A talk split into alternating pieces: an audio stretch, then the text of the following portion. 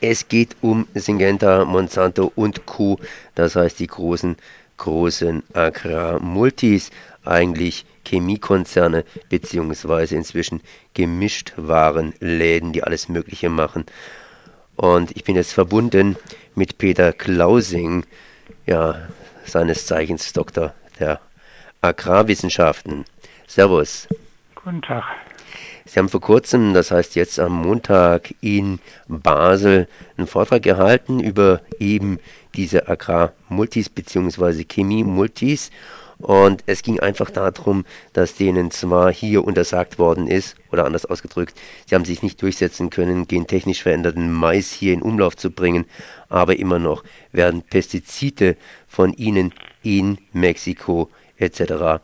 in Umlauf gebracht und angewendet. Warum kann sowas passieren? Vor allen Dingen, wenn diese Pestizide hier in Europa selber verboten sind. Ähm, es geht um konkret um sechs verschiedene Pestizide äh, in diesem Fall, beziehungsweise mit Blick auf Syngenta noch zwei weitere. Und die Pestizide unterliegen einer staatlichen Zulassung.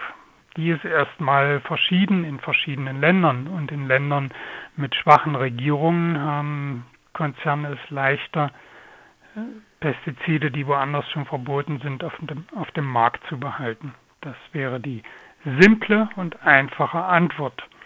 Dazu wäre aber zu sagen, dass diese Pestizide, von denen wir reden, in Europa verboten sind und in den Ländern des Südens, unter anderem in Mexiko, wo ich mich relativ gut auskenne, nach wie vor zugelassen sind. Und das, obwohl die Schutzbedingungen für die Bevölkerung in Ländern wie Mexiko wesentlich schlechter sind. Also sowohl die Landarbeiter, die diese Pestizide ausbringen, äh, haben nicht die Schutzkleidung, die hier in Europa zur Verfügung steht. Und auch die Mengen, die ausgebracht werden, sind erheblich größer. Wenn man die Statistiken der Welternährungsorganisation sich anschaut, dann kann man leicht herausfinden, dass auf den Hektar berechnet in Mexiko 16 Mal mehr Pestizide ausgebracht werden als in Deutschland zum Beispiel, wobei das nicht alles nur in Europa verbotene Pestizide sind, aber die Gesamtbelastung ist einfach größer. Jetzt könnte man natürlich sagen, hier Pestizide sind gefährlich und wenn irgendein Land beschließt, dass Pestizide für ihr Land bzw. für ihre Bevölkerung gefährlich sind, dann sollten sich im Grunde genommen andere Länder daran ein Beispiel nehmen. Wie funktioniert denn das überhaupt international? Sie haben ja vorhin gerade eben gesagt, jedes Land macht sozusagen seine Gesetze selber. Ja, jedes Land oder jede Ländergruppe. Und so hat Deutschland zum Beispiel, Entschuldigung, äh, Europa beschlossen und Deutschland unterliegt dieser EU-Regelung ähm, zugelassene Pestizide alle zehn Jahre neu zu bewerten und einer Wiederzulassung zu unterwerfen, weil in der Zwischenzeit ja neue wissenschaftliche Erkenntnisse aufgelaufen sein können, die unter Umständen ein vermutetes Erfahrenpotenzial erhärtet haben oder neues, neue Gefahren offenkundig geworden sind, von denen man vorher nichts wusste, was dann zur Nichtzulassung solcher Pestizide führen könnte. Und die Pestizide, die ich vorhin erwähnt habe, die sind auch alle in den letzten zehn Jahren verboten worden in Europa. In Ländern, die solche Wiederbewertung nicht haben, läuft das dann einfach weiter. Und äh, nun könnte man sagen, solche Länder sollten sich doch äh, einfach die Informationen und das Wissen holen, was in Europa und in Deutschland dann aufge gehäuft wird oder angesammelt wird.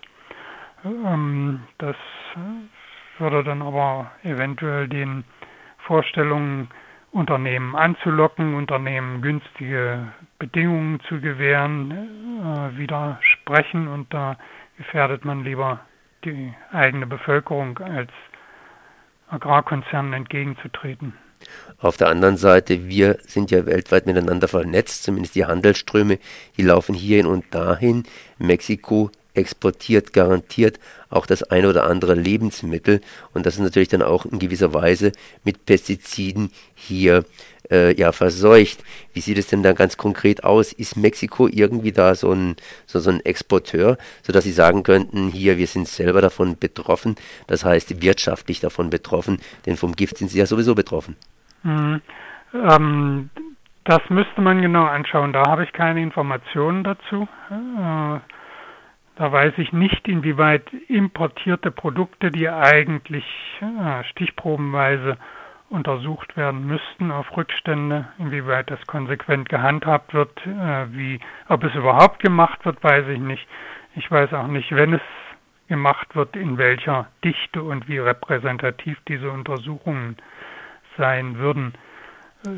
Bei der Gelegenheit würde ich gern ein anderes, ähnliches Verunreinigungsproblem äh, kurz mit erwähnen. Denn Gentechnik wurde anfangs ja schon zur Sprache gebracht und in Mexiko sind jetzt in diesem Sommer äh, gentechnisch veränderte Sojapflanzen, also ursprünglich zugelassene äh, gentechnisch veränderte Sojapflanzen per Gerichtsverschluss wieder verboten wurden.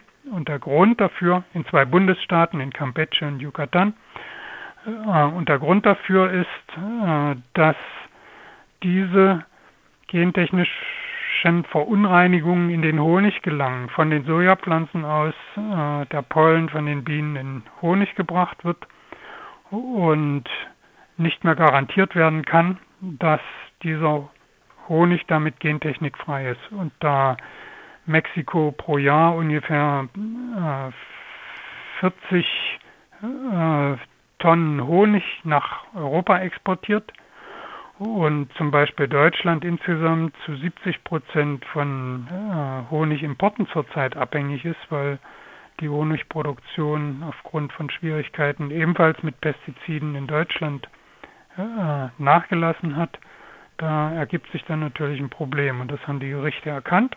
Und die haben deshalb zugunsten der Imker und Honigproduzenten Gensoja verboten wegen solcher Verunreinigungen. Sowas könnte bei Kontrollen entsprechend auch zum Problem werden für Exporteure von äh, Südfrüchten, von Zitrusfrüchten, äh, Avocado, was immer von Mexiko nach Deutschland unter Umständen kommt. Nun, Mexiko ist ja auch im nordamerikanischen Freihandelsabkommen äh, drinnen. Jetzt redet man immer hier von TTIP. Äh, sprich, äh, dass man auch hier die Grenzen nach USA bzw. Amerika öffnen wird. Äh, wird das irgendwie was in Auswirkung haben? Ähm, das ist ein weites Feld. Ich weiß, dass äh, viele Leute, die Sorgen haben wegen des TTIP, äh, sehr kritisch auf die inzwischen 20-jährige Erfahrung mit dem mexikanisch-nordamerikanischen Freihandelsabkommen blicken. Äh, das wurde ja 1994 abgeschlossen, sodass jetzt inzwischen eine 20-jährige Erfahrung vorliegt, die da sagt, dass neue Jobs nicht geschaffen wurden, äh, die wo sich gut belegen lässt, dass äh, ganze Regionen wirtschaftlich zerstört wurden auf der Basis von, insbesondere im landwirtschaftlichen Bereich, auf der Basis von Billigimporten, die von den USA subventioniert wurden. Und das, was aber für die europäisch-US-amerikanische Diskussion vielleicht noch interessanter ist, ist, dass wir im Zuge dieses Freihandelsabkommens mit Mexiko äh, jede Menge eingeschleppter äh, transgener äh, Maissorten haben. Es gibt ganze Karten, die die Orte der Verunreinigung dokumentieren und das ist zu Zeiten passiert oder hat zu Zeiten angefangen, äh, als Genmais, gentechnisch veränderter Mais in Mexiko noch gar nicht zugelassen war. Und das ist, äh, wäre zu hinterfragen, inwieweit jetzt äh, solche Dinge völlig unabhängig von dem Druck, der von Amerika ausgeübt wird, doch gentechnisch veränderte Pflanzen in Europa zuzulassen, dass rein durch den weniger kontrollierten und vom Volumen her größer werdenden Handel solche Kontaminationen einfach mit eingeschleppt werden. Das heißt mit anderen Worten, äh, die, in Anführungszeichen die Mexikaner und das Mexikaner, das soll also nur so als Stichwort gelten, so als ganz Dings, die sind schon längst da. Das heißt, anders ausgedrückt, äh, Syngenta und Monsanto und Co. haben da gentechnisch veränderte Ware geliefert und die ist wieder zurückgespült worden. Ähm, das muss man ein klein bisschen differenzierter betrachten. Das, wovon ich eben gerade gesprochen habe, das war konkret Mais und da sind die ersten Verunreinigungen 2010 aufgetreten, die zu einer Zeit, als in Mexiko äh, Gen-Mais, gentechnisch veränderter Mais noch gar nicht zugelassen war.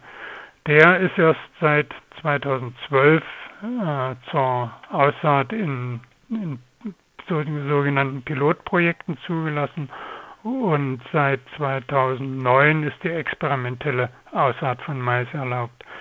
Darüber hinaus sind in Mexiko äh, gentechnisch veränderte Soja, wie eben schon erwähnt, und gentechnisch veränderte Baumwolle zugelassen. Da sind die Konzerne schon längst drin. Bei Mais äh, hat es nach dieser Pilotphase im Jahr 2012, äh, ein und ein Dreivierteljahr später, nämlich konkret im Oktober vorigen Jahres, ein Verbot, äh, wiederum ein richterliches Verbot für die kommerzielle Aussaat von Mais gegeben.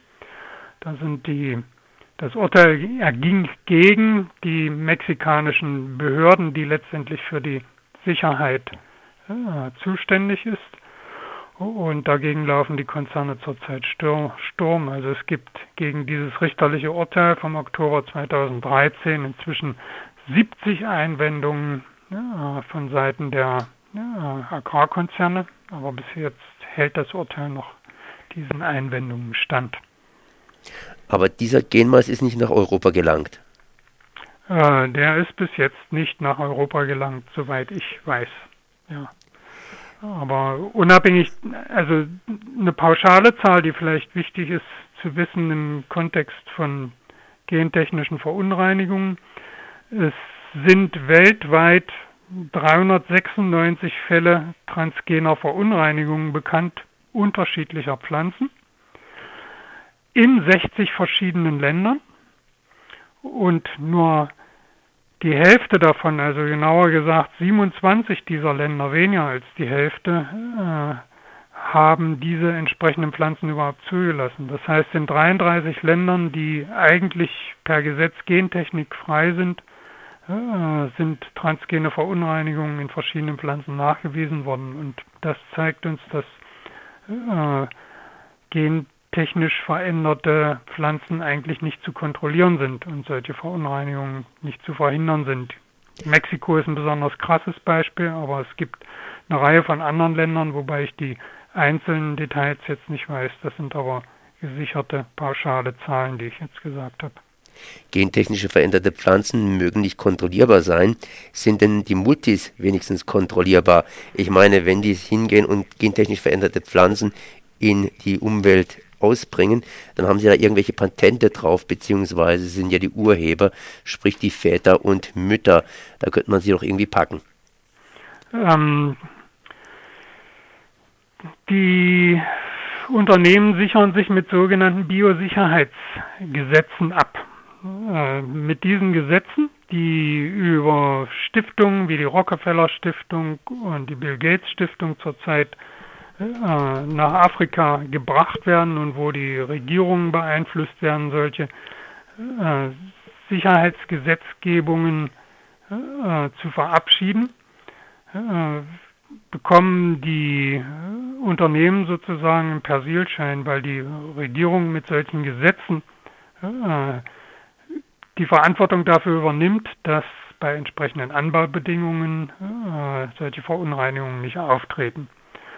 Ähm, insofern äh, ist das ein Mittel, das Gesetz klingt so schön, äh, Biosicherheitsgesetz. Äh, in Wirklichkeit ist es aber ein Gesetz, mit dem sich die entsprechenden Unternehmen die Rücken, den Rücken frei halten. Und genau ein solches Gesetz ist im Jahr 1998 in Mexiko verabschiedet worden. Und eines der wesentlichen Argumente äh, der Leute, die mit, ihrem, mit ihrer Klage im Oktober vorigen Jahres erfolgreich waren, war, dass dieses Gesetz nicht wirksam ist. Darum ist das Urteil auch gegen die mexikanische Regierung ergangen und nicht gegen die äh, Agrarkonzerne. Der Erfolg, der zurzeit zu verzeichnen ist, äh, ist unter Umständen relativ fragil. Und wenn jetzt auf die Frage zurückkommt, ob man die äh, Konzerne unter Kontrolle halten kann, äh, dann ist das dahin sicher noch ein langer Weg. Und solche Teilerfolge wie die, von denen ich eben gesprochen habe, äh, sind nur ein erster Schritt. Und da ist noch viel zu tun, vor allen Dingen auch viel an an zivilgesellschaftlichen Protesten, zivilgesellschaftlicher Mobilisierung zu tätigen, damit die, Gesetz äh, die Gerichtsurteile überhaupt erstmal halten und nicht wieder gekippt werden. Peter Klausing, was könnte man jetzt tun? Wo könnte man ansetzen? Ganz kurz, wo müsste man jetzt hier sozusagen schrauben? Und ähm, wer müsste schrauben? Schrauben müssten sozusagen alle. Also eines meiner großen Anliegen wäre, meiner großen Wünsche, äh, wäre, dass die vielen parallelen Initiativen, äh, die es so gibt, äh, mit einer gemeinsamen Stimme sprechen. Sprich, es müssten sowohl äh, Mietervereinigungen, die gegen äh, zu hohe Mieten äh, kämpfen, als auch jene, die sich für ein bedingungsloses Grundeinkommen einsetzen, nicht nur ihre Agenda verfolgen, sondern auch die gegen Gentechnik und umgekehrt sollten sich Greenpeace und der BUND äh, und alle die, die dahinter stehen oder diese Initiativen gegen Gentechnik unterstützen, sich gleichzeitig auch für ein bedingungsloses Grundeinkommen einsetzen, etc. Das heißt eine gemeinsame konzentrierte Aktion, dass entsprechend hier die großen Multis an die Leine gelegt werden. Genau. Das war Dr. Peter Klausing, der vor kurzem, sprich am Montag, einen Vortrag gehalten hat in Basel. Syngenta, Monsanto und Co. sind in Mexiko mit gentechnischen veränderten Pflanzen gescheitert. Allerdings liefern sie weiterhin Pestizide. Ich danke mal für dieses Gespräch.